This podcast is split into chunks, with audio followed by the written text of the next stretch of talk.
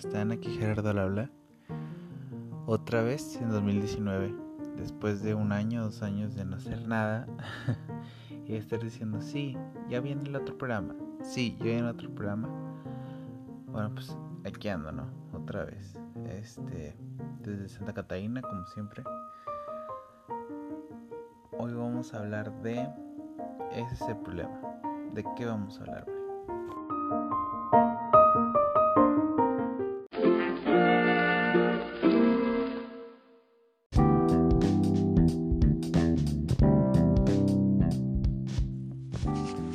Bueno, nada, eh, el segmento anterior valió queso. Y pues vamos a hablar sobre la creatividad, sobre la creatividad y sobre cómo organizarte. Generalmente, o bueno, por lo menos a mí me pasa, que pienso y pienso y pienso y pienso. Y de tanto pensar, a veces se me olvidan las cosas. Entonces hay que aterrizarlas, ¿no? Aunque sea en, en la libreta o en las notas del celular. Generalmente es en las notas del celular porque pues, es lo que traigo más a la mano. A lo mejor es en papel. Porque ya tachas y te desplayas un poquito. Dibujas o cosas así. Que también se pueden en notas, pero no sé, no lo veo tan cómodo como, en la libreta. ¿Por qué? No sé. Se me hace que es costumbre de, de escuela. Yo. Pues sí, está chido tener una libreta para borradores y ya de ahí pasarla a pues ya en limpio, igual en celular. A veces no es necesario porque pues escribes solamente son como yo regularmente cuando me agarra así en la calle es porque se me ocurre un monólogo, especies de monólogos, cosas así. Entonces, pues no hay mucho que editar más que ortografía y signos de puntuación, gramática.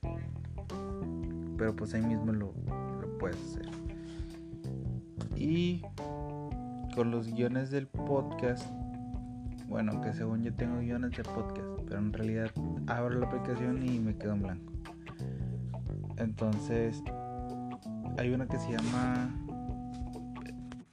se llama Dub Screen, algo así, que es la que estoy usando. Está muy bien. de tanto, pero como más como para guion de, de película o algo así. Pero igual la uso.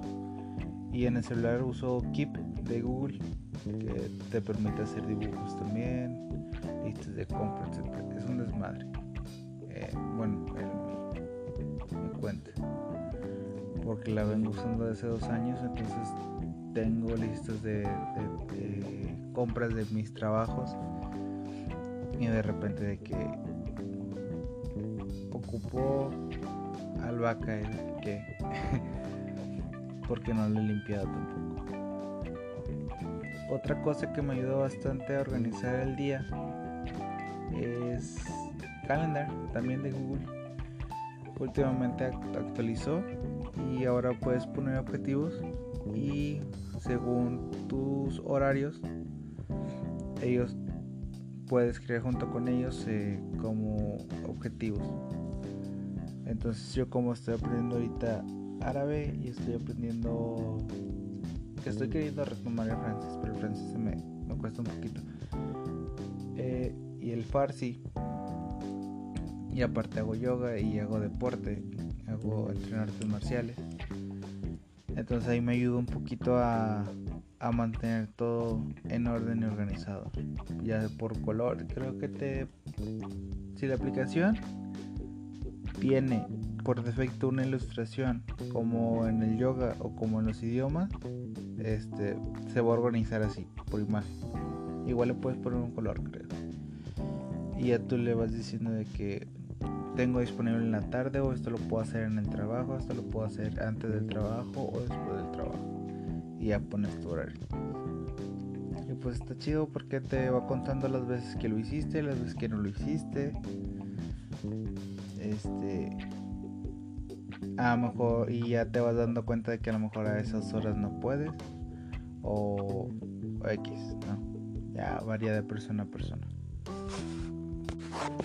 Y ojo que esto no me lo está sponsoreando Google. Simplemente son las herramientas que a mí me funcionan bastante en, el día a día. Y pues, pues nada, eh, ¿qué más les cuento? Este, he estado aprendiendo a, a meditar. No sé si también les hago un episodio después de eso. Por el pronto va a ser algo corto en lo que me desenvuelvo un poco más y en lo que se me ocurren otras cosas. Y pues nada, aquí lo dejamos y nos vemos en la próxima.